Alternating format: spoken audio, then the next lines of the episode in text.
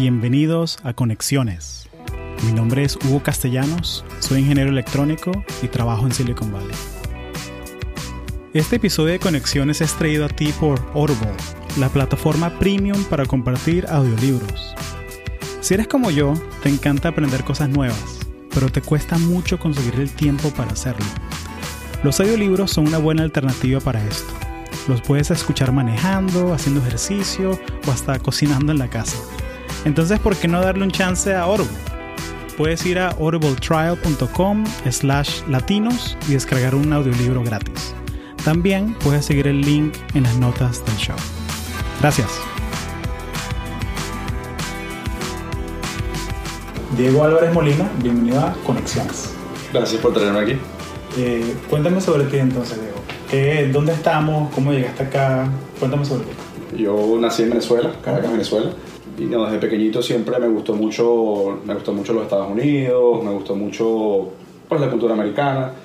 Y pues siempre tuve esa visión de que a largo plazo me veía viviendo en Estados Unidos. Y pues nada, cuando cumplí 17 años, dije, bueno, vamos a probar suerte, vamos a hacer un programa de intercambio y vamos a aprender un idioma nuevo. ¿no? Me, interes- me interesaba mucho pues, esa área. Total que apliqué a un programa que se llama EF, si lo has escuchado, eh, en Venezuela, para la gente que lo escucha de Venezuela, es un programa muy, muy grande. Y pues bueno, de ese programa me tuve la oportunidad de, de irme a Nebraska. Fue, fue una familia de Nebraska, pues gracias a Dios me escogió y me dijeron, mira, me gusta tu perfil, vente y, y- y, pues vente. Total que entre una cosa y otra decidí irme y terminé en un pueblito que se llama Kearney, Nebraska. si tú ves el mapa de los Estados Unidos, es literalmente donde dice United States. En todo el centro de los Estados Unidos, es el pueblito. La gran metrópolis de Kearney, Nebraska. creo que- Tal cual. Capaz en Star Trek, en algunas de esas películas del futuro, ahí es donde está la base espacial más importante de la que... No, mentira, porque Captain Kirk yo creo que es de Iowa. Es de Iowa. De Él- Iowa. él nace- de hecho, ahí donde él nació, en, en Grand Rapids, eh, la entrada de la ciudad es eh, la, o sea, el hogar del Capitán Kirk. Dice la entrada de la ciudad. ¿En serio? Sí, porque ellos son muy orgullosos de eso. Pero, que- o sea, quién sabe qué, habrá allá en Nebraska, en Nebraska, eventualmente.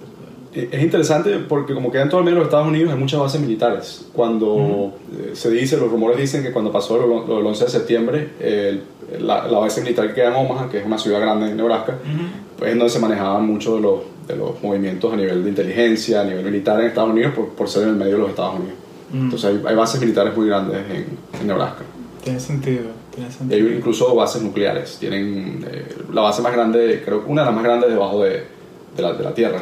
Entonces, pues en esa, en esa área, verdad que, aunque suena pequeño, tiene mucha, tiene mucha Tiene ciudad. influencia, tiene historia. Y, y, y cómo es esa vaina de, de vivir? O sea, porque tú te quedaste, hiciste la, la carrera en, en Nebraska también, ¿no? En- en- y cómo fue esa experiencia de vivir los 4 o 5 años de la carrera en un pueblito en Nebraska? O sea, porque generalmente la gente cuando viene a estudiar aquí a Estados Unidos, típico venezolano, te, bueno, aterrizas en Miami.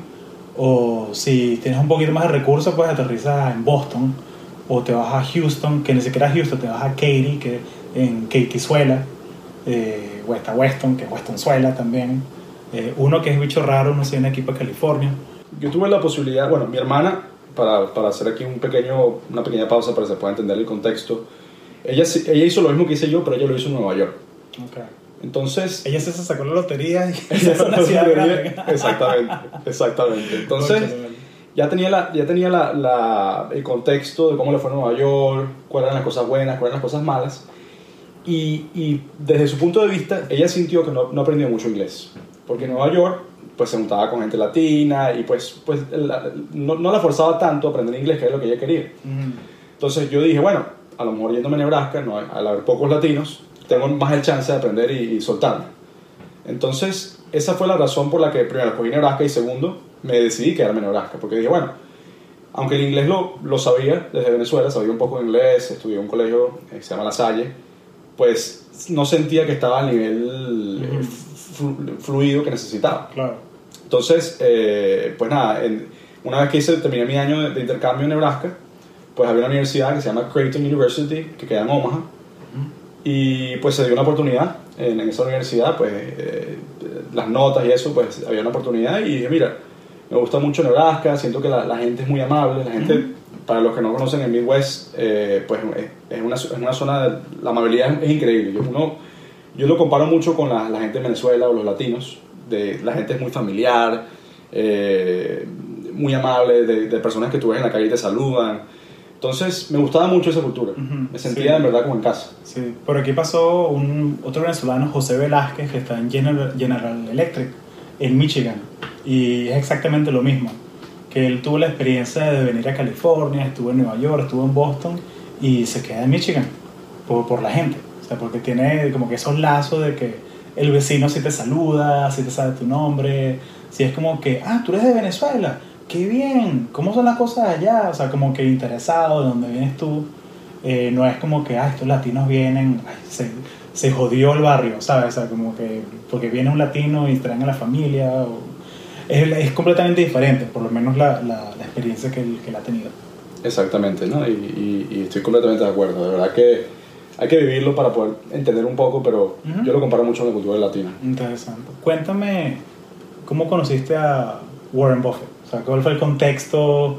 Estabas caminando por la calle, él estaba agarrando su desayuno de McDonald's, que siempre... ¿Cómo, ¿Cómo fue ese contexto? ¿En qué contexto fue que te sentaste a conversar? Una de las cosas que muy poca gente sabe es de que Warren Buffett, siendo en esa época la, la segunda persona con más dinero en el mundo, vive en Omaha, Nebraska. ¿no? La gente siempre piensa en ciudades grandes, Nueva York, etc. Y, y, honestamente yo personalmente no sabía que él vivía en Omaha, Nebraska. Yo me mudé a Omaha pensando en la universidad, jamás, jamás me imaginé que, iba a tener la oportunidad de conocerlo en persona y, y de que él vivía ahí. Pues la universidad eh, que yo fui, se llama Creighton, tiene básicamente un programa que es que ellos mandan a los mejores alumnos todos los años a reunirse con Warren Buffett.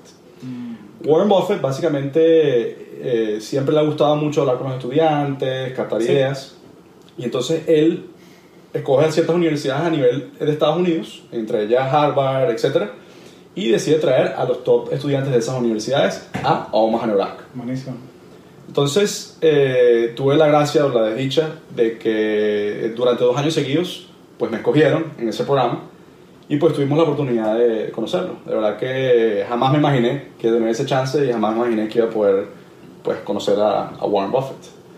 Entonces, pues nada, este, si quieres, quieres que te hable un poquito de cómo. Sí, sí, cómo o sea, cómo, cómo, cómo, es la dinámica, o sea, porque, sea, me imagino que, porque, ok, escogen a, lo, a los alumnos top, top, pero, o sea, los sacan a cenar, te sientas con él a tomarte un café, o sea, le dice, o sea, ¿cómo, cómo es el contexto? O sea, como que qué tanto es algo como que, porque uno ve como que visitas con VIPs aquí, que es muy de que para tomarte la foto y no le hagas preguntas, no le hables, eh, pero también hay otra gente que son súper eh, relajadas, o sea, es como que no, yo estoy aquí para que me hagan preguntas.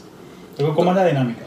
Fíjate, es muy interesante porque Warren Buffett es una persona que él es muy humilde, en el sentido de, por supuesto, tener mucho dinero, podría vivir donde él quisiera, podría tener una casa, la casa que quisiera, obviamente, pero al final del día le gusta vivir en Omaha, que es un pueblo tan tranquilo, este, vive en la misma casa que vivió por, durante mucho tiempo, es una persona que no le gustan los, las extravagancias, los lujos, uh -huh. eh, no es una persona que le gusta viajar mucho. Uh -huh. sí, sí, sí, maneja su propio carro. Maneja su propio carro. El mismo, el mismo Nissan Sentra.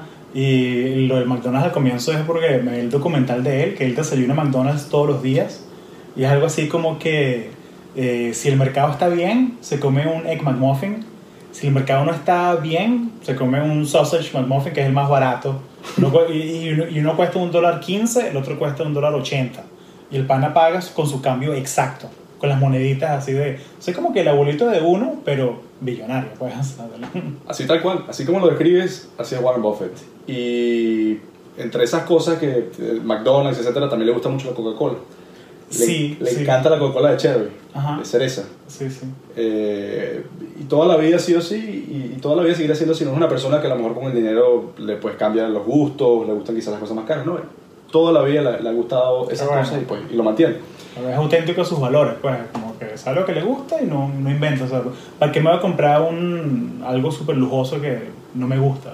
Exactamente. Entonces, para más o menos explicarte un poquito y responderte la pregunta, eh, el programa consiste en varias partes. ¿okay? Eh, la primera parte del programa es eh, ir a una especie de salón que queda en las oficinas. Warren Buffett es dueño de una compañía que se llama Berkshire Hathaway. Es una especie de compañía paraguas o umbrella uh -huh. que es dueña de, de otras compañías, pues, por decirlo así. Y pues en esa compañía tienen conferencias, salas, etcétera, pues y ahí se reúnen, se reúnen todos los años todos los estudiantes de las universidades que les cogen. Entonces, el, el, programa consiste en primero reunirse en ese salón, en el cual you know, está Warren Buffett, está su asistente, y pues están todos los, los, los alumnos de todas las universidades que les cogió eh, reunidos. Y cada universidad tiene la oportunidad de hacer preguntas eh, de acuerdo a, al tema que cada quien elija. ¿no? Entonces a nosotros nos dio la oportunidad a cada uno de hacer unas preguntas, uh -huh. eh, por supuesto con, con, con, tiempo de antelación uno las presenta a los profesores para que, que todo esté bien, etc. Y, y, pues bueno, entonces él va por, por, básicamente por sección de esa conferencia respondiendo todas las preguntas de todos los estudiantes porque eso es lo que, lo que a él le gusta. Una vez que finalice esa parte, eh, te puedo hablar un poquito de las preguntas también, pero una vez que finalice sí. esa parte, eh, entonces ya viene la segunda parte del programa que es cenar con él. Mm él, como tú dices, es una persona muy tradicional, tiene un restaurante que le encanta, de carnes en Omaha, Nebraska, que tengo que buscar el nombre porque ahorita no recuerdo el nombre, pero básicamente todo el mundo va a ese restaurante y pues se sientas, te sientas a cenar con él, este, básicamente él va pasando por las mesas, este, aproximadamente entre 5 y 8 mesas, eh, y pues bueno, entonces ahí tienes el chance de hablar con él ya más personalmente, te da, te da también te da la oportunidad de tomarte fotos, eh, entonces es una experiencia de verdad muy, muy única que, que de verdad a mí personalmente me cambió la vida y me dio perspectivas diferentes de, de muchos temas. Eh, que bueno, que a lo mejor no, no, lo, no los hubiera pensado de cierta forma si no fuera por, por la influencia de Warren Buffett y, y, que a raíz, a raíz de, esa, de ese evento pues decidí leer sus libros, leer un poquito más de, de su vida, qué fue lo que le, le dio el éxito, qué, qué puntos de vista tienen ciertas, eh, en ciertos temas. Uh -huh. Y bueno, de verdad que una persona muy admirable. Sí, a mí, a mí me encanta algo de él que eh, hay una entrevista que es, eh, me acuerdo, es Bill Gates, Warren Buffett y el, y el, y el señor de, de 2020. Y están hablando acerca de la riqueza y el valor.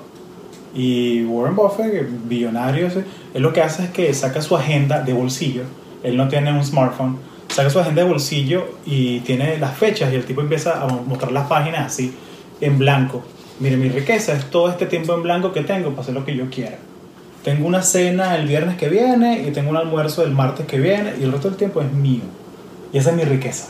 Mi tiempo es mío. Y eso me dejó como que quiero ser como ese señor cuando sea grande. o sea, que el pana llegó a ese nivel que ya puede delegar todo y como que se puede enfocar en lo que, lo que él quiere, lo que él le gusta. ¿Qué quieres hacer tú? No, quiero dar una entrevista, quiero dar una charla, quiero, o sea, esas, esas vainas, eso, esa imagen de él nunca se me borró. Entonces, por eso que también quería. ¿De qué hablaste con él? O sea, ¿cómo, cómo, ¿qué fue la primera pregunta que le hiciste? ¿Cómo rompiste el hielo? Bueno, fíjate, eh, en este caso, las, las preguntas, obviamente, cada, cada, quien tuvo la oportunidad de hacer sus preguntas, ¿no? Primero la, la, parte, la primera parte del evento. Uh -huh. Y un dato curioso eh, es que en las preguntas que en la, primera la primera pregunta que yo hice de, después de mi, de mi escuela eh, fue una pregunta que fue rebuscada no fue yo traté de buscar algo que, ah. que tuviera sabes que, que te, lo hiciera pensar. te, te, te, querías hacer el más inteligente de lo que exactamente. que querías show off querías echártelas de exactamente. Tú quieres obviamente no quieres hacer una pregunta que a lo mejor puedas conseguir en internet no quieres hacer una pregunta que sepas que a lo mejor es la única persona que te pueda decir. Y lo quizás lo cómico de esa historia es que obviamente escuchó la pregunta, eh, ahorita te explico qué fue la pregunta, pero su respuesta inicial fue, básicamente me dijo, you can Google it. Y luego, y luego dijo, y luego me dijo, no, you, can, you cannot Google it, you should Bing it because Bill will get mad at me. Y yo me quedo pensando, digo, Bill, Bill Gates. Eh, su pana Bill. Su pana Bill, es uno de sus mejores amigos. Y claro, Bill claro. Gates, como es el dueño de, de, Microsoft y Microsoft es el dueño de Bing, pues no, no, no es fanático de Google. Claro. Entonces yo dije, wow, a este nivel están estas personas hablando, ¿no? Como que no puedo, no puedo decir Google, tengo que decir Bing, claro. porque en esa época eh, Bing estaba saliendo, estaba tratando de crecer. Uh -huh. Y pues bueno, fue, fue inicialmente su, su, su, respuesta, ¿no? Pero, pero básicamente, en, en, para que tengan un poco de contexto, yo antes estaba más enfocado en el área de finanzas. Uh -huh. Entonces mi pregunta tenía que ver eh, en cómo, qué, qué estrategia sigue Buffett para invertir específicamente en la parte del petróleo. Porque para las personas que han estudiado Warren Buffett, él es una persona que le gusta invertir en ciertas compañías y en ciertas industrias y él es lo que se considera un value investor. ¿okay? Entonces, eh, a mí lo que me llamaba la atención, y todavía me llama la atención, es de que él nada más invierte en compañías que él entiende. Ok. ¿ok? Si tú, si tú ves su, su portafolio de inversiones, vas a ver que él, él- su- él tiene acciones en Coca-Cola, acciones en McDonald's, acciones en compañías que son fáciles de entender cuál es el modelo. ¿ok? Y ese siempre ha sido toda su vida su modelo de inversión. Invertir en compañías que él entienda. Él no es el tipo de persona que va y a lo mejor se va a meter en una compañía que haga algún producto muy sofisticado que, que él no pueda entender el modelo de ese producto. Sí. ¿no? Él no se mete generalmente en, eso, en esas industrias, a menos que tenga alguien de su equipo que la conozca, etc. Pero por lo general se mantiene en las cosas básicas que, cualquier, que cualquiera de nosotros puede entender. Claro, Warren Buffett no tiene Bitcoin, por ejemplo. Él, Exactamente. él no, no tiene, que no tiene Bitcoin, no tiene, bueno, no tendrá nada de eso, pues no, es un espacio que para él debe ser algo como, no sé, algo muy esotérico, pues, de que mira, esta vaina son, estos chamitos están jugando a esto, dejemos que jueguen con esto. Eh, Es interesante porque la segunda vez que, que hice este evento con, con él, alguien preguntó, en esa época, en el 2013, se fue en el año 2013, alguien, en ese momento Bitcoin estaba empezando a crecer, creo que en ese momento Bitcoin eh, se cambiaba por 200 dólares, 100 dólares, qué sé yo, no, no al punto que llegó en el, algunos años después. Y alguien hizo una pregunta de los cryptocurrencies, ¿no? ¿Qué pensaba él? En esa época no era lo que es hoy en día. Y por supuesto te podrás imaginar su respuesta. Exactamente, volvió a la, a la misma respuesta que me dio a mí y a otras personas eh, acerca de las inversiones, de que uno solamente debe invertir en las cosas que uno entienda. Claro. Y, y él dice, este, en, una, de las- en una de sus respuestas, eh, nos dijo, y, y creo que en, en su libro también habla un poco de esto, que, que es como un partido de béisbol. Tú, tú tienes un, estás en un partido de béisbol, tienes el bate, ¿ok? Te van a lanzar pelotas, el pitcher te va a lanzar pelotas. Ujú. ¿Qué es mejor? ¿Tratar de pegar a todas las pelotas y hacer strike y perder el juego? ¿O esperar a la pelota correcta y una vez que le pegas a esa pelota, porque sabes que te viene justo a la parte de, de donde estás parado, darle con todo y, y botarla del parque? Probablemente sea mejor esperar a la pelota, la pelota correcta. Entonces él dice que, no, que uno no se puede desesperar, uno tiene que más bien tratar de pensar con, con la cabeza y pues escoger algo en lo que te sientas cómodo. Así. Y él dice, no todos pensamos igual. A mí me, me, gustaba la industria de la Coca-Cola, que es la, la industria de productos, o, o, o McDonald's, pero a ti te puede gustar la industria de carros. A lo, mejor, a lo mejor esa es la área que a ti te interesa y sabes más de carros que yo y pues entonces invierte en esa área. Eh, a mí me gusta por la industria de IT, ¿verdad? A lo mejor esa es un área que a mí me va mejor para invertir. Entonces, ese modelo me pareció muy interesante porque yo siento que nosotros como latinos a veces nos precipitamos y tratamos de invertir en qué es lo que está de moda Mm. y pues a veces cometemos errores. Sí. Él tiene una frase que me, me gusta mucho de que va, amarrada a eso del foco, que es una de estas técnicas, pues que haz una lista de las 30 cosas que tienes que hacer. Las 30 cosas. Tienes que, no sé, tienes que comprar el mercado, tienes que escribir un reporte, tienes que, ¿sabes? Tienes que sacar, el, sacar la basura, tienes que hacer un montón de cosas en tu lista. Las 30 cosas. De esa lista escoge las 5 cosas top, las que hay que hacer ahora. Las otras 25, ignóralas. Ignóralas. No le pares bola a las primeras 5. O sea, y es eso como de que sácalos de tu cabeza. O sea, tienes como que me gusta mucho ese ejemplo que diste, de, de- que diste de la, del bate de béisbol lanzándote las pelotas, que es como que discrimina el ruido. O sea, filtra el ruido y enfócate en las cinco vainas o en esta, la, una, la única cosa que puedes afectar, pues. Porque de pronto sí, al terminar esa cosa, que es la más difícil que tienes que hacer hoy, el resto del día es suave, tranquilo. Entonces esa, esa técnica es algo que, que, que yo aplico mucho, pues que cuando me levanto en la mañana, que estoy estresado, que no, tengo 100 vainas que hacer, yo escribo las 100 vainas, que en verdad son 10. Pero y la más difícil, la que tengo como que más fricción, me empujo a hacerla primero. O sea, y al hacerlo es como que, ah, eso era todo, chévere, bien, disfrutemos el resto del día. Tal cual, tal cual. Sí. Pero entonces, ¿cuál- ¿qué, qué le preguntaste a, a Warren? ¿Qué fue lo que... él- Bueno, fíjate, eh, al ser venezolano, obviamente en Venezuela la industria del petróleo es una industria eh, pues muy grande. Ujú. Y pues me interesaba mucho saber de que en ese, en ese momento, en esa época, él tenía muchas inversiones en compañías de petróleo. Entonces yo, mi, mi pregunta fue, tenía que ver mucho con el área de, bueno, en esa época salió Tesla, estamos hacia la parte tecnológica, Ujú. Pues ¿cuál es el futuro del petróleo? Y bueno, en, en, esos temas empezar las estadísticas de que cuánto se usa en, en, gasolina, cuánto se usa para los derivados del petróleo. Yo no soy ingeniero, obviamente no sé mucho de eso, pero obviamente lo investigué para tener una, pues una pregunta basada en muchos, en muchos factores, lo cual fue lo que llevó a su respuesta. Sin embargo, una de las cosas que entre su respuesta que dijo que me pareció muy interesante es que aunque lamentablemente eh, aunque lamentablemente el petróleo sea una industria que no es quizás la mejor para el ambiente, los derivados del petróleo se usan para, para casi todo. si, te puedes, si tú te pones a pensar en esta mesa, aquí tenemos la, la, tapa de este libro, tenemos el, plástico, o sea, hay muchos derivados del petróleo. Entonces es una industria que así no se usa para la gasolina. Si hay un Tesla el día de mañana, el Tesla, los cauchos están hechos de goma, la goma tiene derivados del petróleo. Entonces es una industria que, que va a existir mucho tiempo. Esa fue parte de su, de su respuesta que me llamó mucho la atención porque yo personalmente no, no sabía mucho de, de, eso y pues y es interesante, es cierto. O sea, es una industria que va a evolucionar, pero es una industria que, que probablemente siga por muchos años. Ahora, que, que, la parte de la gasolina, que la parte de ciertos derivados logre mejorar y logren hacer otras mezclas que sean mejor para el ambiente, ya eso es otro tema. Pero es una industria que en verdad eh, pues se necesita para muchas cosas. Un carro todavía tiene que tener cauchos, todavía tiene que tener piezas de plástico. Entonces, esa fue su respuesta y me pareció, hasta el día de hoy, me pareció una respuesta correcta. Las compañías de petróleo todavía siguen creciendo y aunque la parte de gasolina quizás sea una de las partes que está afectada por, por los cambios que hay ahorita en la industria de carros, por ejemplo, pues hay otras áreas derivadas que están creciendo muchísimo. Entonces, eh, pues eh, me pareció interesante. Me pareció interesante y yo personalmente nunca había pensado pues a esa escala. ¿no?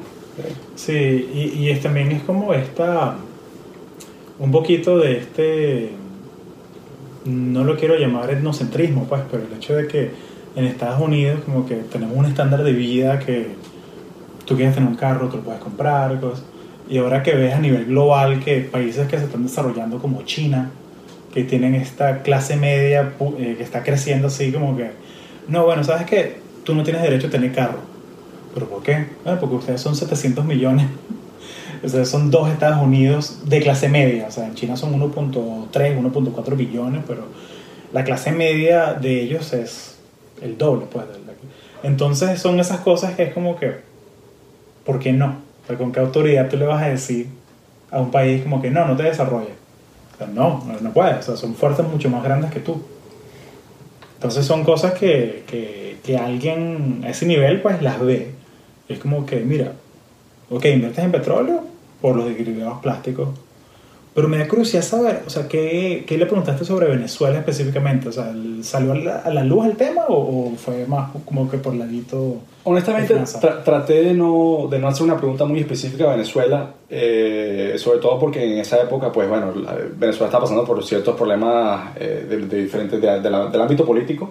Eh, traté de hacer la pregunta más general, sin embargo, sabiendo que es una pregunta que en verdad afecta a Venezuela, ¿no? porque Venezuela es un país, como muchos sabrán, que depende del petróleo.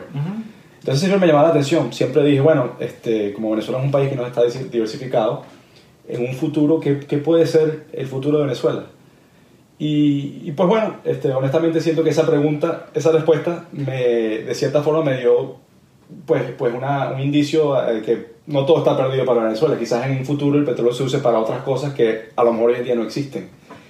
Nada, ahora, si estamos hablando del ambiente, ya eso es otro tema, ¿no? Cómo, cómo extraes el petróleo sin causar daño al ambiente. Ya eso es otro tema. Pero de que el petróleo se va a usar para otras cosas es probable. Es probable. No hay muchos recursos que, que puedan usarse a la escala que se puso el petróleo. Los derivados que puedes sacar, las cosas que puedes hacer al día de hoy. Entonces, eh, eso, eso, eso, fue básicamente lo que, lo que dije. Ahora, Sí tengo otras otras cosas, que, que, otras preguntas que, que, otras personas dijeron específicamente que te puedo decir que me parecieron interesantes. Dale, dale ¿qué, te, ¿qué, te, dejaron por ahí? Fíjate, te tengo aquí una de las preguntas que, que yo, bueno, yo me llevé un librito, tratando de notar las cosas que decía para, para, aprender. Claro, eso fue una vaina que me sorprendió mucho porque nosotros nos conocimos hace como dos meses en un evento de Shep aquí y, y fue que me echaste el cuento de que no, yo conocí a Warren Buffett en tal evento y yo como que, coño, venga al podcast y me cuenta de qué hablar. y me dijiste algo así como que chévere, Hugo, voy a buscar mis notas de la conversación con él. Y como que ya, tú tienes notas como que de hace cuatro años, cuando lo conociste, pues. Eso me, eso me sorprendió. Eso yo, yo, soy un poco. Yo sé que soy parte de los millennials. Yo sé que tienes muchos seguidores que, que también están en esa área, pero yo, soy, yo me considero un poco old school. Igual que tú, tengo un librito, anoto todo. Si tú vas a mi casa, tengo cuadernos con notas desde bachillerato hasta ahorita. Todavía las mantengo. Y, y, y, muy, obviamente una, una, reunión de este, de este nivel no las voy a votar. ¿no? hay ciertas cosas que tengo que votar con el tiempo, pero claro. sí hay ciertas cosas que mantengo. Sí. ¿Tú escuchas, has escuchado Tim Ferriss? Tim Ferriss, no. Es un autor que eh, él es de New Jersey, vivió aquí en San Francisco muchos años y él es experto como en, en productividad. Pues él es un, él dice que él es un, un walking experiment. Y el pana tiene anotado, tendrá 40 años, tiene anotado en, en todos los workouts que has hecho desde los 14 años. Los tiene anotados. Wow. Por, porque, porque es así, pues, porque es así, porque tiene esa, tiene esa personalidad, pues. Claro, también hay que saber cuánto, cuánto de eso raya en lo compulsivo, pero bueno, aquí no somos psicólogos, así que no, no sé. Sí, pero fíjate que pues el ser humano tenemos la tendencia a veces a olvidarnos las cosas. Y uno piensa en el momento, ah, yo me voy a acordar de esto mañana. Y no. Y si no lo anotas, a veces se te olvida. No, me pasa lo mismo, porque o sea, tu cabeza no es para guardar las ideas, o sea, es para tenerlas, pero es pésimo para la memoria. creo que tú solo puedes tener cuatro cosas a la vez en la cabeza. Eh, de cuatro a siete, dependiendo lo que los estudios que yo he visto. Pues, y es como que nuestra memoria de corto plazo. Eso es lo máximo que puedes tener. El resto se te olvida. Y es así, y, por mucho tiempo, obviamente ya la tecnología ha avanzado mucho eh, con los teléfonos y eso, pero por mucho tiempo yo tenía un librito al lado de mi cama y a veces me despertaba con una idea de algo y la escribía. Ahora ya con los celulares obviamente tengo mi, mi notepad y ahí escribo mis ideas, ¿no? mis cosas, ¿no? Pero, pero por mucho tiempo me gustaba escribir todo para tener mi, mi ideas claras, porque no se lo olvida con el tiempo. Se lo olvida. La memoria te puede fallar y puedes tener eh, ideas que a lo mejor no son exactamente precisas a lo que, a lo que viste. Exacto.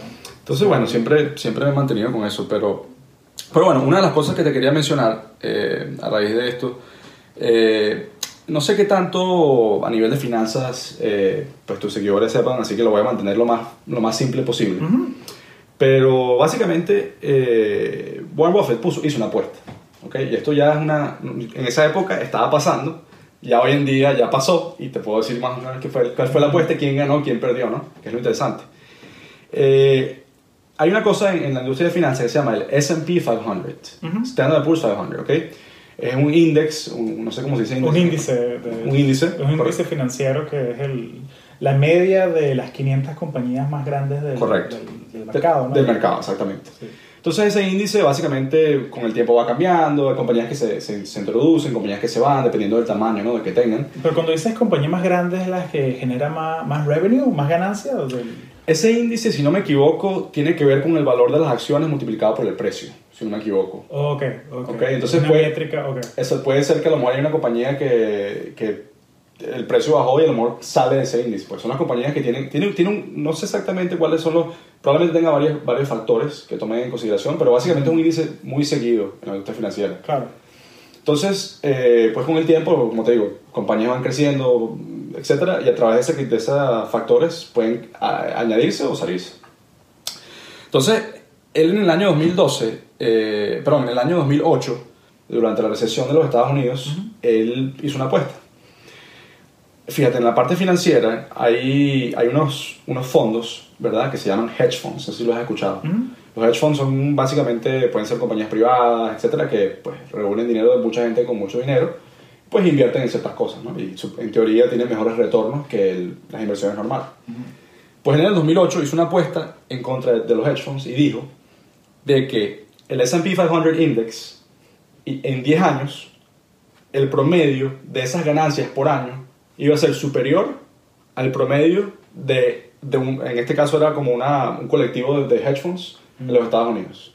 Es decir, le estaba diciendo que el promedio del mercado en general durante 10 años iba a ser mejor que, que, lo, que personas que tienen acceso a mucho dinero y a mucha información. Por supuesto que en el año 2008 te podrás imaginar la gente burlándose, pensando, bueno, ¿qué va a saber este señor? Los hedge funds, todo el mundo sabe que hace muchísimo dinero. Sí, cállate loco, viejito, tómate tu Coca-Cola de chévere, quédate tranquilo.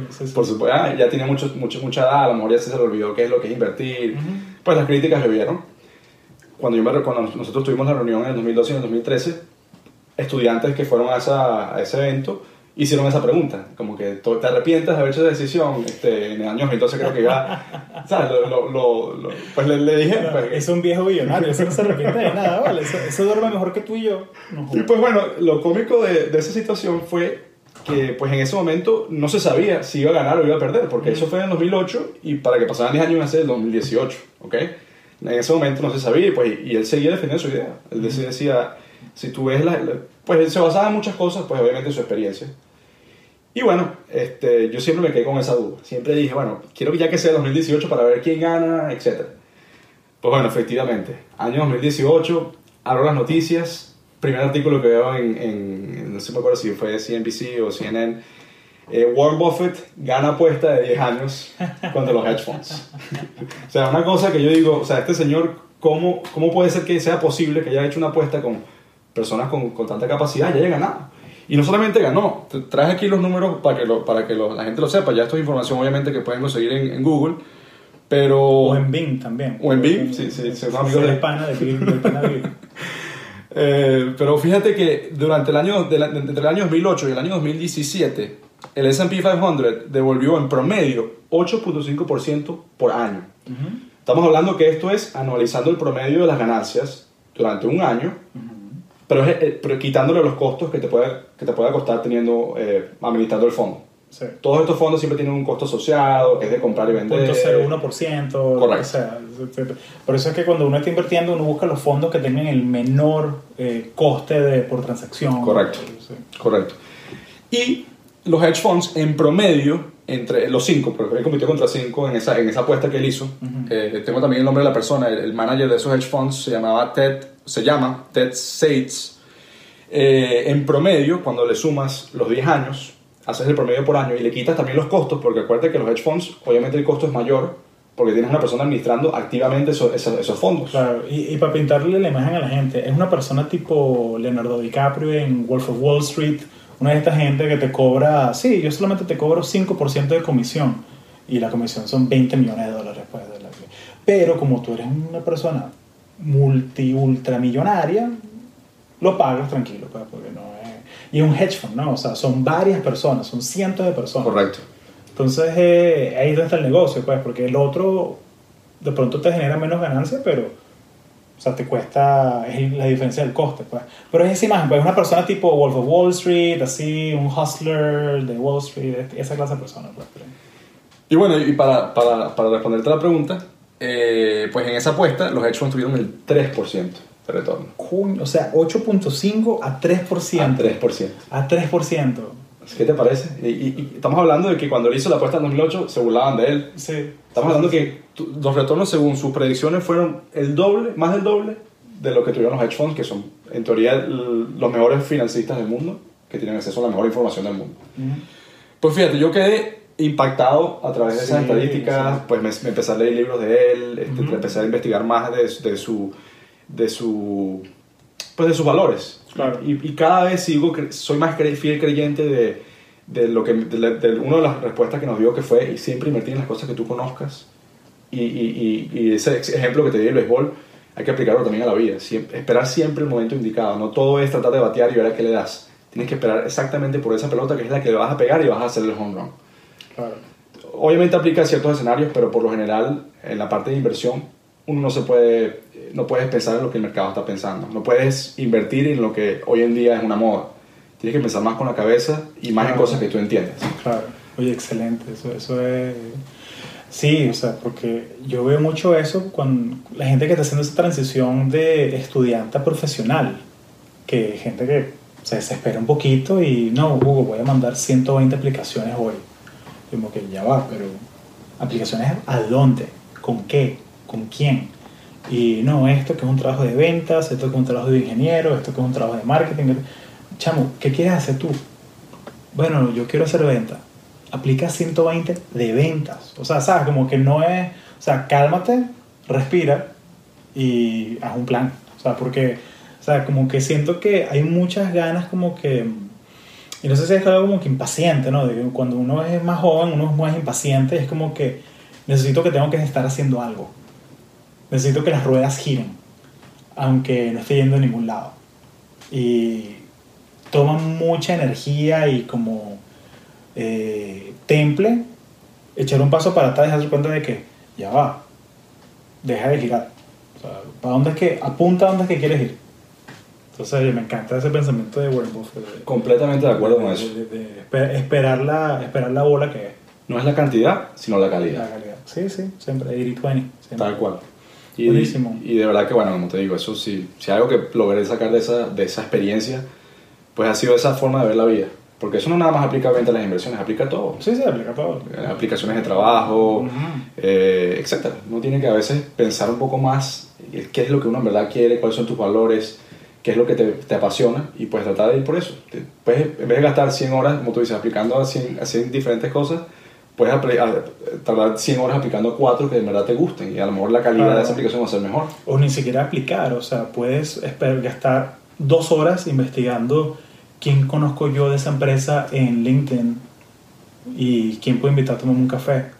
Y Exacto. que me digan, oye, ¿esta empresa de qué va? O sea, ¿cómo, cómo te gusta? ¿Qué, ¿Dónde hay la oportunidad? Y me ha pasado que a veces yo, ah, tengo curiosidad, déjame, voy a aplicar este trabajo. Y me tomó un café con un amigo de otra empresa y me dice, Hugo, no apliques esa vaina. La gente dura ahí seis meses. Por eso es que siempre te están llamando para que te vengas a esta división. Porque ahí la gente dura seis meses. Y tiene un turnover gigantesco. Exactamente. Pero uno no sabe esas cosas si uno vive como que así, solamente viendo el email y ya. O sea, uno hace esas cosas cuando uno sale a la calle y hablas con alguien, pues, o sea, con alguien que esté adentro. Exactamente. Es, la- es el, el poder de las conexiones ahí que, que uno tiene, que uno genera, pues, de cierta manera. ¿Qué más te, te contó Warren? ¿Qué más? Bueno, fíjate, eh, honestamente, eh, como te digo, las preguntas fueron más a nivel financiero, ¿no? De Mm, no, cuál claro. es su estrategia, es lo, que se, él es lo que se conoce como un value investor, ¿no? Entonces, quizás, eh, para, no, para hacerlo muy largo, no sé si tu audiencia quizás le guste tanto esa parte, podemos, podemos hablar más. Ha- Habla un poquito de eso, pero tranquilo. pero no- Pe- Pero, bueno, sí, o sea, básicamente, eh, como te digo, para, para mí lo, lo, lo esencial de cuando tú estudias la vida de Warren Buffett, ¿ok? De cómo llegó aquí a ser quien era, eh, te das cuenta de ciertos, de ciertos eh, patrones, decisiones. patrones, de ciertas cosas que hizo durante su vida, pues que lo llevó a ser la persona que es hoy. Y, y una de las cosas que me llama la atención, que también te ahorita te voy a decir el contexto de esto que estoy diciendo, él es que es una persona muy buena con los números. Mm. Es una persona que él se acuerda exactamente cuáles fueron sus retornos de inversiones que tuvo hace 20 años. Él, él se acuerda de una, o sea, y una persona que ya es mayor, una persona que no sé, debe tener ya 80 años o no. Y él lo ve más como un pasatiempo que como un trabajo. ¿ok? Él nunca habla de. Él, lo- él lo ve como, él lo ve divertido, él nunca se fija en el dinero como si fuera dinero. Él lo ve más que todo como un juego. Sí, está acumulando puntos, pues, de la... Exactamente. Entonces, pues básicamente, pues bueno, muchos estudiantes hablaron, preguntaron de, de si él se dieron consejos él mismo, o sea, si fue, podía viajar en el tiempo, ¿no? Eh, 30 años más atrás, ¿qué consejos se darían? Compra, compra acciones en Apple. esa, esa- es la clásica. Eso lo quería yo. Bueno, no. Ah, hace 30 años yo tenía 4 años, así que no, no, no sabía ni qué era Apple. Pero bueno. Y bueno, este, salieron muchas, much- muchas preguntas de ese estilo y, y, y salió algo muy interesante que te, que te quería comentar. Porque yo sé que, que, que tú- en tu background tú te gusta mucho también lo que es el public speaking. Ujú. Y, y él una de las cosas que recomendó, y esto él creo que también lo, lo nombró en su libro, y creo que también ha hecho entrevistas de esto, si no me equivoco, eh, cuando él era joven, él le costaba mucho hablar con las personas, le costaba mucho hablar en, en público, le daba miedo. Ujú. Y es interesante porque fíjate que él, entre uno de los consejos que él se dio, o sea, él dijo, si yo pudiera viajar en el tiempo, ¿qué me diría? Dijo que una de las mejores cosas que le pasó en su vida fue tomar una clase de public speaking. Y él, y él piensa que si él hubiese hecho, hecho eso con, desde high school, a lo mejor creo que lo hizo un poquito después, ¿no? Pues a lo mejor su vida pudo haber sido incluso mejor. Mm. Entonces, este, pues lo interesante, lo interesante de eso es de que el consejo que él se da a él mismo tiene que ver con soft skills. ¿no? Exacto. No, no se da un consejo de, bueno, mira, invierte en el compañero, no. Su consejo fue, le hubiese gustado quitarle el miedo del public speaking desde que tenía 11 años y no a los 18 o a la edad que lo hizo, que fue ya un poco después en su, en su vida. Ujú. Y dijo que ha sido una de las mejores clases que él ha tomado en su vida y que más le ha, que más le ha enseñado a desenvolverse en, en la, en la vida. Y Excelente. Y, y yo me acuerdo, claro, o sea, el, el profesor Matthew Abrahams de Stanford, ese fue el, el que me ayudó a llevarlo de un talento bruto a decirte como que no, no, no, ya va. Hay unas técnicas. Hay una manera de formatear una charla, o sea. Y sí, no, yo, me- yo me acuerdo clarito. Y, y, oye, me encanta eso.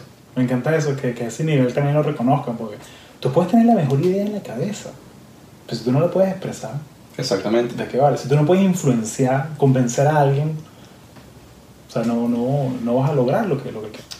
La pregunta seria, ¿cómo es que tú no eres ingeniero, pero eres experto en ciberseguridad? ¿Cómo es esa vaina? Explícame cómo es que un- una persona que no es ingeniero puede ser experto en seguridad informática y trabajar en Deloitte, en la consultora más grande del mundo. ¿Cómo, cómo es eso? Yo te voy a decir mi secreto y te voy a decir el secreto de probablemente de muchas personas en el mundo que han logrado eh, much- muchas cosas buenas en muchas áreas. La- es una sola palabra y es muy sencilla. Curiosidad. Esa es la palabra. Y, y te voy a decir algo. Yo pienso que uno, no, importa lo que uno estudie en la universidad, hay gente que le gusta la ingeniería, hay gente que le gusta la parte financiera. La curiosidad es algo que te puede llevar a, campos que a lo mejor nunca en tu vida imaginaste. Y, y la universidad te da ciertos talentos, pero al final del día es qué, es qué es lo que a ti te gusta. Si a ti te gusta leer de fútbol, si a ti te gusta leer de, pues de, de algo, pues te, puedes, puedes tener hasta un... No te van a dar un, un degree físico, no te van a decir, mira, que tienes un, un título por, por, por esto, pero puedes llegar a ser un experto en un área que a lo mejor jamás imaginaste.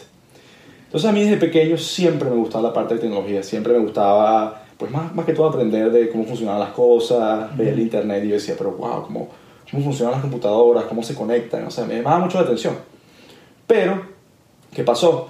Cuando yo me vine a Estados Unidos, eh, mi universidad no, no era de las mejores en la parte tecnológica, era, era más que todo influenciada por la parte de finanzas. Sí. Te hablaban de Wall Street, te hablaban de los bancos, de, te vendían ese, ese, ese, ese sueño. Claro. Entonces, claro, yo crecí mis primeros dos años en la universidad codeado de gente que pues lo que hablaban era de finanzas. Entonces, de cierta forma fui influenciado en, en un área que a lo mejor no era la mía, eh, no era mi, mi, mi- lo que a mí me gustaba. Claro. Y pues decidí graduarme en finanzas, pero mi segundo año de carrera decidí tomar la decisión de explorar la parte de tecnología. Porque yo sabía de que a lo mejor no era lo que iba a hacer, pero me gustaba, me apasionaba. Entonces saqué dos carreras. Saqué una carrera en tecnología y una carrera en finanzas. ¿Qué pasó? Hice una pasantía en un banco en Nueva York porque me habían vendido la- los bancos como mm, los bancos, después hacer mucho eh, dinero a largo plazo, etcétera, etcétera. Y pues me di cuenta que no era lo mío. Me di cuenta de que pues la finanza tiene sus beneficios, es importante saber de finanzas porque la finanza te sirve para todo, pero a nivel personal no es lo que me llenaba, no es lo que me apasionaba, no es lo que me, me daba curiosidad, no me daba curiosidad leerme los estados financieros a lo mejor de una compañía, me da más curiosidad saber de, de algo que tiene relacionado con la tecnología. Claro. Entonces- hay, hay gente que se hace, hay gente que por diversión se leen el 10K de una compañía. Y, Exactamente. Y de hecho, y, y bueno, y ahorita estamos grabando esto, el podcast es inmortal, a la gente no le importa qué fecha es hoy, pero los, los earnings eh, los dan mañana y hay panas que en los chats ahorita, en los emails, threads ahí, preguntándose cuánto va a ser el bono, porque la gente está pendiente de eso, pues tienes que entender de dónde viene tu plata, pues. Exactamente. No, y es importante, a mí es importante saber mucho de eso, pero, pero como te digo, eh, para mí más importante es seguir tu pasión, Sí. seguir lo que te gusta. Y para mí mi pasión siempre fue tecnología. No, no lo supe hasta un poco después de, de que obviamente pasé por la pasantía. Pero bueno, me gradué y, y pues nada, me di cuenta que esa era mi pasión. Entonces logré conseguir un trabajo con una compañía que se llama Deloitte, o Deloitte, como le dicen acá. Y, y bueno, dentro de esa compañía, eh, pues tienen una influencia muy grande en la parte de consultoría de seguridad cibernética, que siempre me llamó la atención. Siempre me, me interesaba mucho saber cómo funcionaba la, la parte de seguridad. Este, siento que más y más eh, confiamos en la tecnología para hacer diferentes cosas en el día. Tenemos compañías como Uber, que te llevan a diferentes sitios. Pues me llamaba la atención. Dije, bueno, esta es un área que está creciendo, ¿qué, qué, qué hay aquí? Y así, y así terminé en Deloitte. Fue más que todo por, por curiosidad, tratar de, de irme a un área que sentía que era mi pasión, pero no me sentía cómodo. Y, y bueno, dentro de Deloitte, eh, dediqué- de- dentro de Cybersecurity, estoy en la parte de estrategia. Este, la parte de estrategia básicamente lidia de cómo las compañías este, tienen que tomar decisiones. Como ustedes saben, las compañías tienen un presupuesto limitado, les dan X cantidad de dinero al año. Y bueno, tienen que tomar decisiones, no pueden obviamente usar todo ese dinero para, para una cosa, tienen que ver qué es lo que les, les conviene e invertirlo. Entonces, esa parte es lo que, lo que yo me dedico, cómo, cómo ayudar a, la- a los a las compañías a, a tomar decisiones en cuáles son las mejores inversiones y cómo hacerlas. Ujú, Excelente. Pero Ok, está este, está este fondo de, dinero, de capital o de, o de assets, pues, o sea, porque tienes edificios, tienes carros, tienes, tienes todo. Tú das tus recomendaciones, o sea, la junta directiva, eh, mira, esto es lo que yo creo que se puede hacer alineado a las prioridades que tú tienes para este año. ¿Cómo lidias tú con las, las influencias que vienen desde abajo? O sea, porque de la misma manera que hay cuatro personas en la junta directiva que están alineadas, hay 35 directores que no necesariamente, o sea, que están peleando de que, mira, lo más importante es los carros que se manejan solos porque es el futuro, tal vaina, y el otro está, no, lo más importante es el data center que se está cayendo.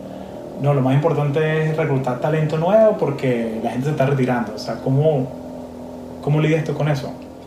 Fíjate, es interesante. Eh, obviamente hay muchas estrategias que uno puede seguir dependiendo de la industria, dependiendo de la compañía, pero hay, hay varias formas de hacerlo. ¿okay?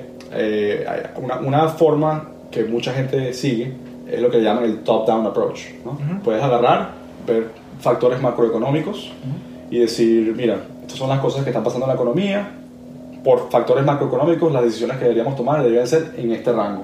Uh -huh. Y hay, otra, hay otro método que se llama el bottom-up approach, que es básicamente hablar, ver, ver los, las partes de, de, la compañía, cómo está la compañía financieramente, eh, ver qué, qué, departamentos les va mejor que otros, etc. Y desde ese punto de vista, pues tomar decisiones estratégicas para la compañía. Ahora, ¿qué es lo que yo personalmente hago cuando yo hago mis análisis con, con mis clientes, etc.? Yo hago una, una, una combinación entre ambas. Yo hago un top-down y un bottom-up y trato, en lo que más se pueda, obviamente, mm. llegar a una especie de balance entre lo que es importante a nivel macroeconómico o a nivel de la, de la industria en la que esté esa compañía y lo que es importante a nivel de la compañía.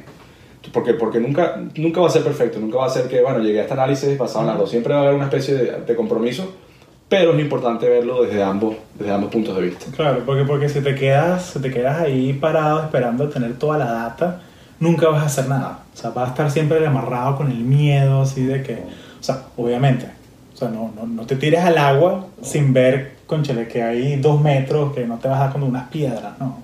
Más o menos, pues, o sea, porque, pero sí, eso es clave, o sea, porque imagínate si uno como individuo le pasa, que a veces tú estás haciendo, tienes que tomar una decisión fuerte, comprar un carro, comprar una casa y lo dudas porque no tienes toda la data.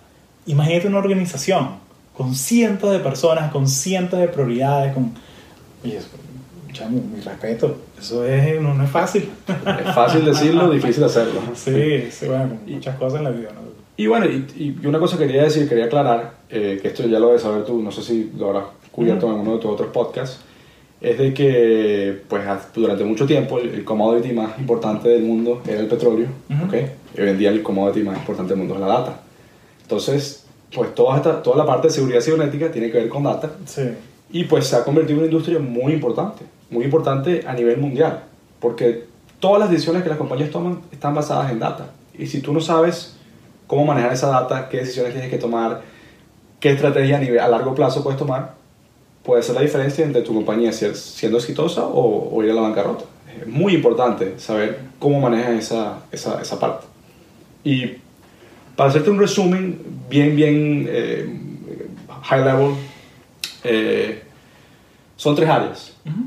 La parte de, de confidencialidad, eh, conf, confidentiality, no sé cómo dicen. Sí, sí. Confidencialidad. O sea, que no sepan tus datos personales, pues, que, porque estén protegidos. Exactamente la parte de integridad de esa data, porque a lo mejor puedes tener información o data que pues no, está, no es íntegra, pues puedes tener una data que a lo mejor A es igual a 1 en esta, en esta database y a lo mejor tienes en esta database A es igual a 2, entonces la, la integridad no está, no está bien en tu compañía.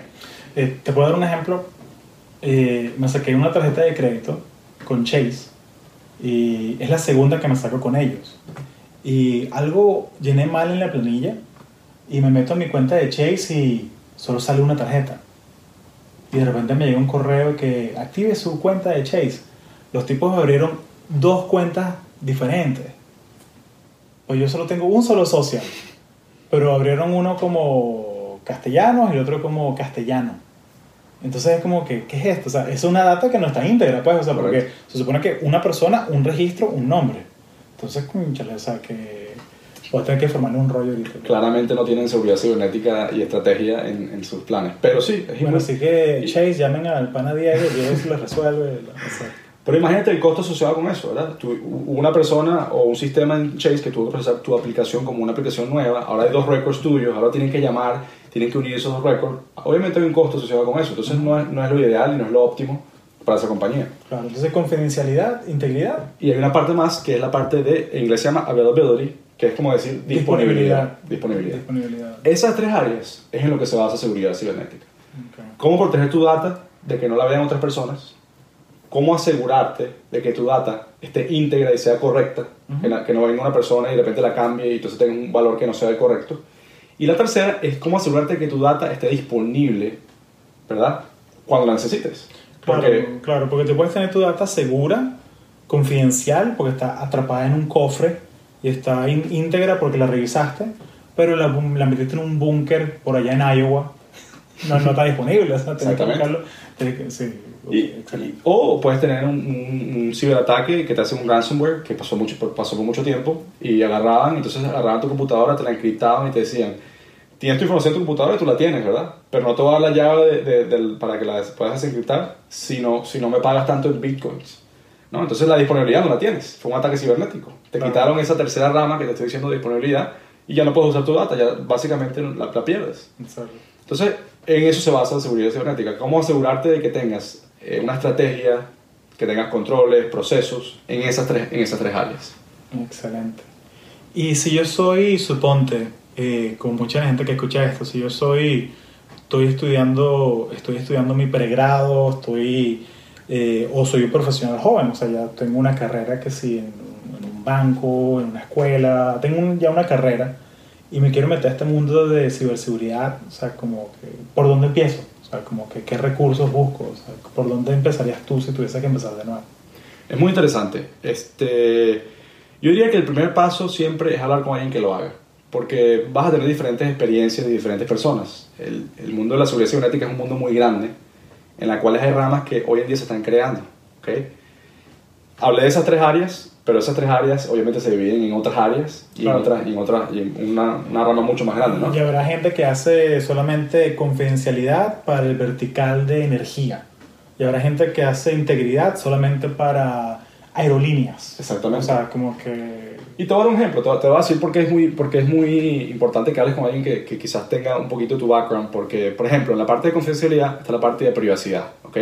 La parte de privacidad tiene que ver mucho con las leyes de los países, ¿verdad? Los países tienen leyes, por ejemplo, Europa tiene leyes muy fuertes en la parte de privacidad de tu información.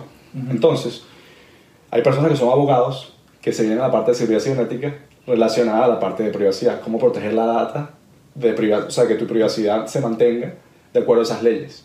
Entonces, tú, en verdad no importa de, de cuál es tu background, si, si eres un abogado o si a lo mejor eres una persona que viene de, de la industria de banquera, lo que importa es saber qué es lo que te gusta y cómo puedes aplicar eso en la parte de seguridad cibernética, porque siempre hay campo para todo. Claro. Hay una parte muy importante ahorita, hoy en día, que está pasando.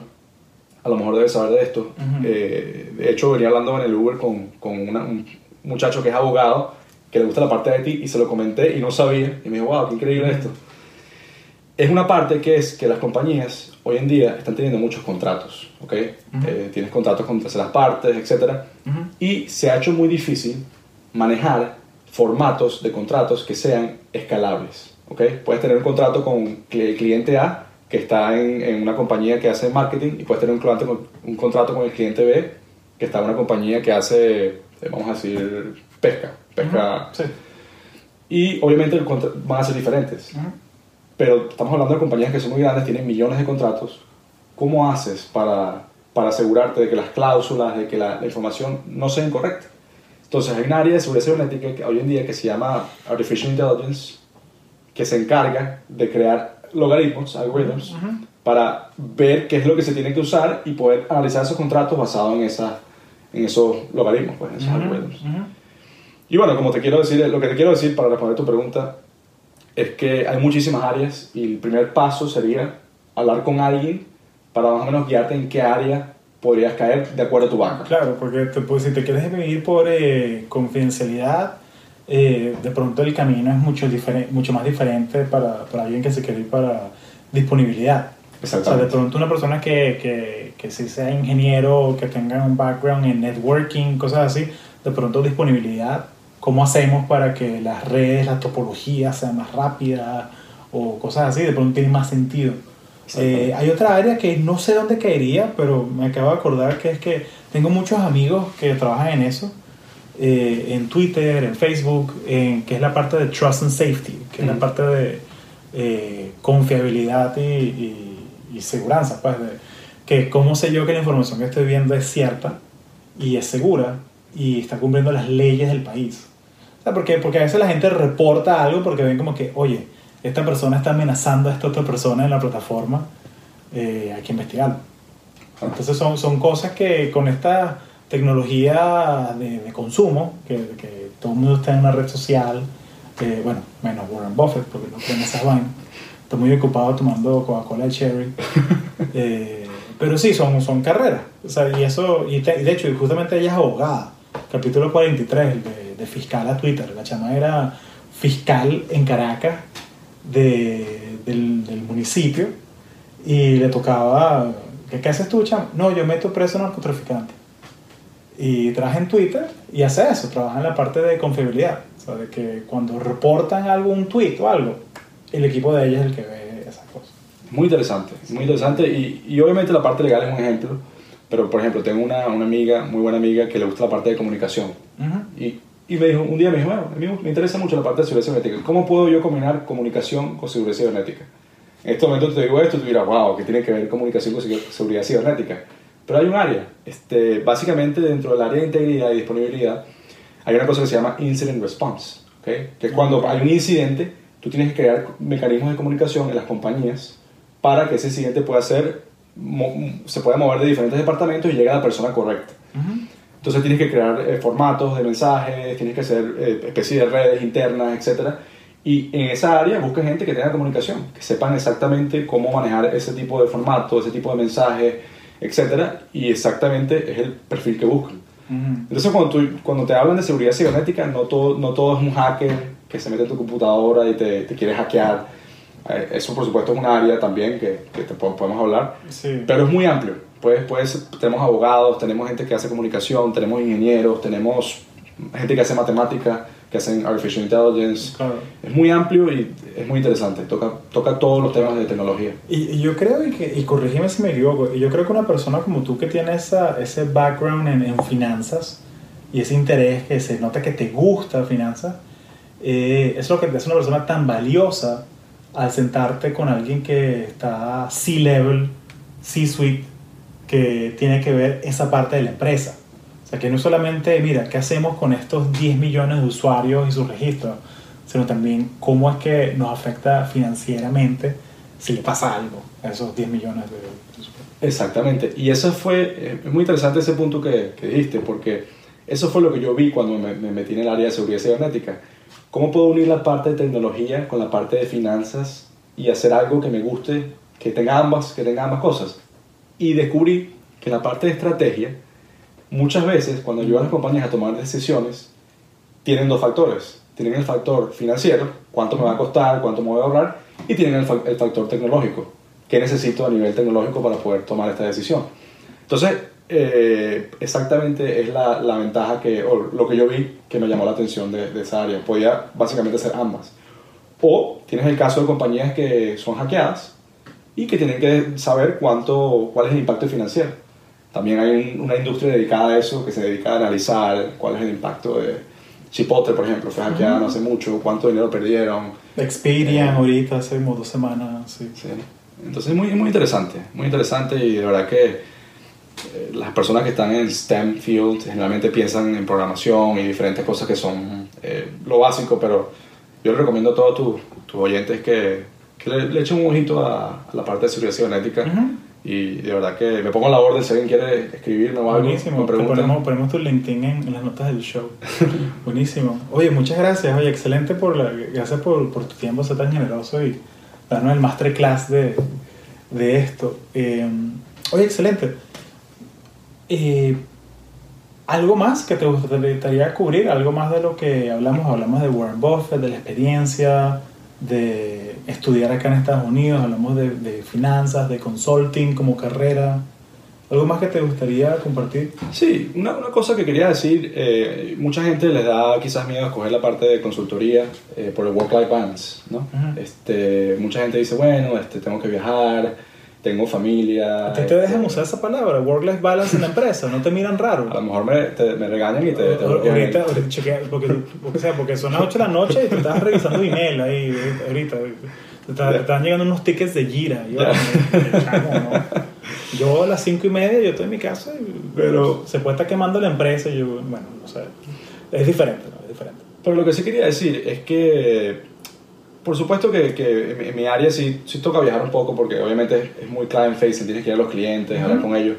Pero lo que quería decir, que es un tema que para mí me parece muy importante, es que en cualquier área que tú trabajes, sea la parte de programación, seguridad cibernética, finanzas, yo creo que el work-life balance de verdad depende de ti. Eh, siempre, siempre va a haber trabajo. 100% de acuerdo. Siempre va a haber trabajo, siempre vas a tener un jefe que te va a pedir cosas, siempre va a haber demandas de los clientes, siempre va a haber cosas que nunca, nunca vas a dejar de tener trabajo. Pero si tú no pones un, un stop y pones creas tus reglas de juego, nunca, nunca vas a lograr tener un work-life balance. Yo soy muy disciplinado con mi tiempo y personalmente tengo una rutina muy específica, a ciertas horas del día de ejercicio, trato de hacer tiempo para mi familia, hacer también tiempos específicos eh, cuando viajo, que viajo todas las semanas. Eh, en el avión lo uso a veces para dormir, porque a veces no duermo bien, o a veces lo uso para hacer, este, leer un libro, o, pero siempre trato de usar el tiempo lo más que pueda. Tengo días que son para completamente descargar eh, el estrés, que son los domingos, trato de jugar fútbol. Pero lo que quería aclarar es eso, que la consultoría puede ser un ejemplo quizás extremo, porque toma disciplina, pero pienso que Work-Life Balance depende de cada persona y pienso que es algo que, que si no lo, lo, dominas desde que estás en la universidad o en el colegio, no lo vas a dominar cuando crezcas. Tiene que ser algo que tienes que empezar desde ya a ver cómo creas esa disciplina y cómo creas ese, ese horario de, pues de de, cómo vas a, atacar el día. Sí, y, es muy de... Y es muy de eh, a mí me gusta mucho Lao Tzu, eh, la filosofía de él, que filósofo chino, que es algo, él dice, el hombre inteligente conoce cómo los otros hombres se comportan. El hombre sabio sabe cómo él mismo se, se comporta. Y es lo mismo, el hombre inteligente sabe cómo dar órdenes a otras personas, pero el hombre sabio sabe cómo darse órdenes a sí mismo. Y a veces la orden que te tienes que dar es que, ¿sabes qué? Voy a apagar el teléfono, porque estoy viendo una película con mi pareja. Así y es. este es el momento para hacer esto, y tengo que estar presente. Y ese ticket de gira, ese mensaje de texto, ¿sabes? Eso va, va a estar ahí mañana. Así es. Y, y yo te decía que yo tengo seis años y medio haciendo esto y empecé con muchísima gente y de los que con los que empecé mucha gente se ha ido más que todo por eso. Y la diferencia ha sido de que yo tengo soy muy disciplinado con mi tiempo. Por ejemplo los fines de semana rara vez trabajo a menos que sea absolutamente necesario situación de vida o muerte por decirlo así. Sí. no trabajo. De verdad que yo los viernes a las 9 de la noche cierro mi laptop y para mí el fin de semana es sagrado. Trato de Sí. jugar fútbol trato de distraerme y eso es lo que me ha ayudado a mantenerme mentalmente sano y mentalmente enfocado en lo que quiero Y, y conozco gente que está en industrias que no son consultorías, que son programación, y trabajan los fines de semana, tienen ese mal, mal hábito que a lo mejor no crean el tiempo para ellos. Y los ves en dos, tres años y, y se quemaron. Aquí lo ves todo el tiempo, aquí en, en Silicon Valley lo ves todo el tiempo. O sea, yo tengo, eh, sin ir más lejos, tengo un amigo que, que trabaja en YouTube y él trabaja los fines de semana. Él trabaja los sábados, mediodía. Yo le digo que, chamo, pero ¿por qué? Me dice que no, es que yo quiero ser manager. Yo quiero ser manager. Y es como que, y este es el tiempo que yo le puedo meter a terminar tus pendientes, adelantarme, y a la semana siguiente estoy más adelantado que todo el mundo. Y es como que, bien, o sea, como- pero lo bueno es que me gusta que es sincero consigo mismo, o sea, como que tiene una meta, tiene... También me pasa con gente que, que trabaja en Facebook, que tengo un amigo que hizo la transición ahorita, lleva dos meses en Facebook, y me dice que, Hugo, porque aquí los reviews son cada seis meses, los reviews anuales, o sea, allá son cada seis meses. Entonces ya como que el, el, el, el review de medio semestre, o sea, cada tres meses, es como que se pasa volando.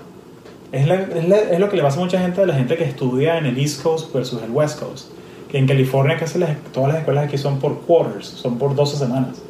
Te vas a Florida y son cada 4 o 5 meses. Entonces cada, cada semestre. Entonces es una cosa como que te sientes que estás de vacaciones, pues, te sientes que te sobra el tiempo. Eh, sí, o sea, es, yo lo veo, yo lo veo y es muy común que la gente se quede hasta las 7 de la noche, cosas así. Yo lo hacía, yo lo hacía, o sea, porque... eh, y lo hago cuando viajo. Cuando viajo por trabajo, yo... Ok, me mandan la gente en Instagram que, nos está viendo, nos está escuchando y ven como que, coño, qué chévere, Hugo, que te mandan para Europa, para México, para Brasil, qué chévere. Eh, sí, pero tú no ves lo que está detrás de la foto. O sea, tú no ves que me tocó pararme a las 5 y media de la mañana, tú no ves esas cosas. Porque no son glamurosas. Correcto. Entonces, pero las haría de nuevo. Sí, sin dudarlo. Porque siento que en ese momento esas cosas que hice me hicieron un profesional más, más fuerte, más completo. Y ahorita siento que viendo hacia atrás, retrospectiva, siento que conozco mucho más de mí mismo y de lo que valoro y sé que trabajar es solamente, trabajar es un proceso, nunca se va a acabar. Entonces, y la idea no es que se acabe todo, la idea es que acabes el trabajo, no que el trabajo acabe contigo. Así, tal cual. O sea, porque, porque la empresa va a seguir ahí. Yo te voy a hacer, te voy a hacer una pregunta y, yo, y esta pregunta Ajá. está basada en lo que yo creo que... Yo pienso que hay dos tipos de personas en el mundo. Ujú. Y, es- y esos dos tipos de personas son las personas que toman un lado, una respuesta, y los que toman la otra respuesta. listo. ¿Qué preferirías tú? ¿Que tu compañía te dé dos semanas extra de pago al año o dos semanas extra de vacaciones? Dos semanas de vacaciones.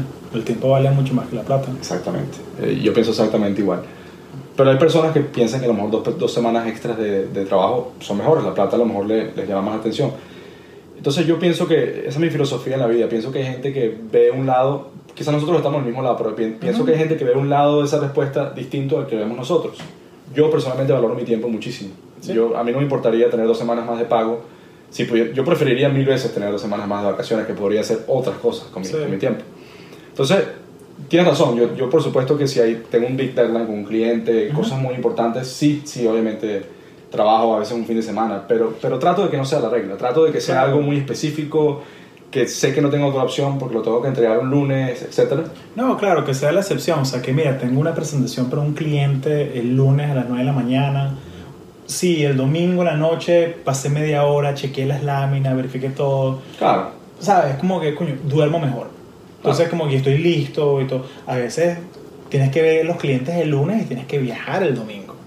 Bueno, ok, el viernes me voy al mediodía. O el lunes siguiente me lo agarro libre. Pero eso son cosas que uno negocia. Pero eh, tengo un amigo, Juan López Marcano, que si él estuviese en esta mesa ahorita, y le hace esa pregunta de las dos semanas. eh, ¿Cómo es que, qué quieres tú? ¿Dos semanas más de pago o dos semanas más de vacaciones? Él te diría, estoy en Silicon Valley, yo soy Machine Learning Engineer. Me cambio de trabajo y agarro dos meses más de pago. Eso es lo que él haría. Esa- Eso es lo que él haría. Porque, porque bueno, porque ese, como, ese es como él ve la... la- Y, por ejemplo, la industria de finanzas, mucha gente prefiere dos semanas más de pago. Cada quien tiene su Ujú. punto de vista y por qué lo hacen. Pero yo creo que mi éxito, mi éxito se ha basado en que yo valoro mucho mi tiempo. Sí, sí. Y, y- y a la larga trato, como te digo, de asegurarme de que tenga tiempo para mí. Eh, los sábados trato de hacer ejercicio, trato de... Sí, el domingo de- fútbol, o algo sea, de- algo, algo que te desconecte, o sea, algo que me Exactamente. desconecte. Yo, yo, yo, yo me he dado cuenta de que para mí el podcast ha sido algo hasta terapéutico también, porque me, me obliga a salir de mi zona de confort, porque me obliga a hablar con gente con la que de pronto no- normalmente no, no me hubiese expuesto, y también me, me ayuda a ser mejor conversador. Claro. O sea, porque estás escuchando a alguien, estás aprendiendo. eh, y también es un, es un compromiso, ¿no? Del, del tiempo. Pero siento que. O sea, que es como todo. O sea, que de repente tú al gimnasio levantas más, algo más pesado, pero te hace más fuerte, pues, eventualmente. Exactamente, sí. Parte del tiempo es conseguir un hobby. ¿Cómo, cómo Sí. consumes ese tiempo libre? Por ejemplo, a mí en lo personal me gusta el fútbol. Entonces siempre tienes que tener un hobby de algo que te apasione. En tu caso es el podcast. En mi Ujú. caso muchas personas a lo mejor es ver, tele- ver televisión, ver películas.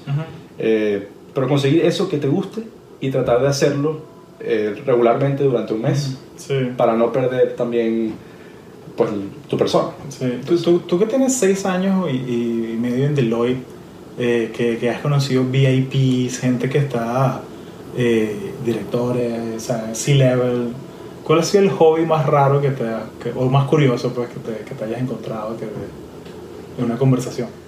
Una pregunta muy interesante y, y- y da la casualidad que no hace mucho eh, estuve hablando con un, con un- este- esta persona es el CISO, eh, básicamente una de las personas que reportan a- al CIO y al CEO, eh, es- es Chief Information Security Officer, Ujú. eh, no sé cómo se diría en español, eh, me dijo que su hobby era coleccionar sneakers, Sneakers de zapatos de goma. Ah, un sneakerhead, ok. Ajá, entonces, eh, pues básicamente él me dice que los fines de semana pues se mete en estas páginas de, de trading de sneakers y compra zapatos y los cambia y pues es su hobby. Y, me- y estamos hablando de una persona que tiene, probablemente esté cerca de los 60 años y le encanta, le encanta Mm. eso. Entonces, eh, pues no- no- creo que no, no- y, y te puedo hablar de otras historias también de personas que hacen cosas que tú dices, wow, a esta persona le gusta esto. Pero sí, o sea, eh, yo pienso que eso es muy importante, tener esa pasión de algo que te guste, desde que, que a veces desde pequeño te gusta, y seguir haciéndolo. Yo, yo sigo jugando fútbol todos los domingos desde que soy pequeño, y, es algo que de verdad cuando juego fútbol me relajo. Todos los problemas que tengo a nivel personal o de trabajo se me olvidan. Es algo que disfruto, igual que tú. Entonces el podcast y probablemente cualquier tipo de problema o algo, y por esta hora o el tiempo que estemos aquí, pues te puedes, puedes disfrutar de la conversación. Claro, claro. Eso es lo importante de tener hobbies. Eh, Es lo importante tener hobbies que, y, y- y yo diría que hasta un hobby que mientras más se aleje de lo que tú haces día a día, mejor. O sea, como que mientras que no tenga nada que ver, como que, no, ¿qué eres tú? ¿Tú eres analista financiero? Eh, bueno, yo hago eh, reenactments de la guerra civil. O sea, una vaina así como que nada que ver con la... que, o sea, como que, ¿qué haces tú? No, yo soy vendedor de carros. ¿Y qué haces tú? No, yo juego fútbol. Ah, ok, bueno. Como que búscate algo que te, que, te, que te haga más fuerte en esas partes que de pronto tu día a día no, no las toca. Pues. Te, te puedo decir algo, aparte del fútbol, otro hobby que tengo, me encanta construir aviones de, de figuras. Pues, o sea, aviones, no aviones de papel, sino aviones de, De que- modelo, de- modelo, exactamente, claro, de modelo. claro, claro. Me encantan los aviones de, de guerra, construyo aviones, en mi casa tengo diferentes aviones de modelo de diferentes épocas, me encanta. Y, Sí. y a veces dedico tres horas en un sábado a construir un avión de modelo de X. Y pintarlo y, y, y que se seque y todo. Y como que sí. Y, y honestamente es algo que pues de chiquito me ha encantado y me, encanta, me encantaban los aviones y pues es algo que tengo desde pequeño, pero trato de dedicar tiempo a eso porque me gusta, me, me gusta ver los- los- las cosas y, y todas las personas tienen algo distinto. Y pienso que si tú logras conseguir un balance entre eso y lo que haces y hacer, ser disciplinado en, en eso, pienso que esa es parte del secreto de, del éxito. Si hablamos de Warren Buffett, para acá no cer- cerrar el ciclo con, con Ujú. él, pues él ha logrado incorporar su hobby a su trabajo. Él, se ha enfocado en las cosas más básicas, que es lo que es la comida, eh, etc. Y así ha sido exitoso. Y así han sido muchísimas personas muy famosas. Han logrado incorporar ambas cosas en, su- en lo que hacen y, y han sido muy exitosos. Entonces, en el balance eh, está, yo creo que la magia de ser. de Excelente. ser excelente. El balance está en la magia. Oye, Diego, muchas gracias. Gracias. Gracias. Un placer estar aquí contigo y bueno, espero pronto.